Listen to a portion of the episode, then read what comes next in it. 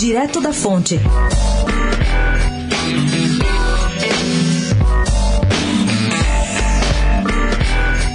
Enquanto o Congresso Nacional discute a nova cifra bilionária do fundo eleitoral para as eleições do ano que vem, o número de novos partidos em criação no Tribunal Superior Eleitoral não para de crescer. Só esse ano, três novos partidos tentam se viabilizar.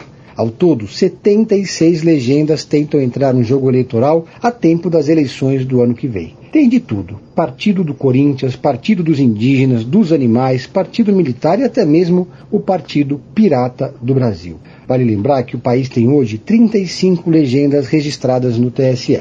E aí fica a pergunta: existem mesmo 35 ideologias no Brasil?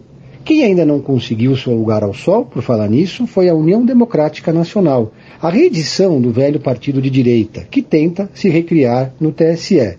O presidente do partido, Marcos Alves, chegou a se aproximar do clã Bolsonaro, que sinalizou que poderia mudar para lá. Só que o partido ainda não conseguiu coletar todas as assinaturas necessárias e ainda está na fila esperando a sua vez.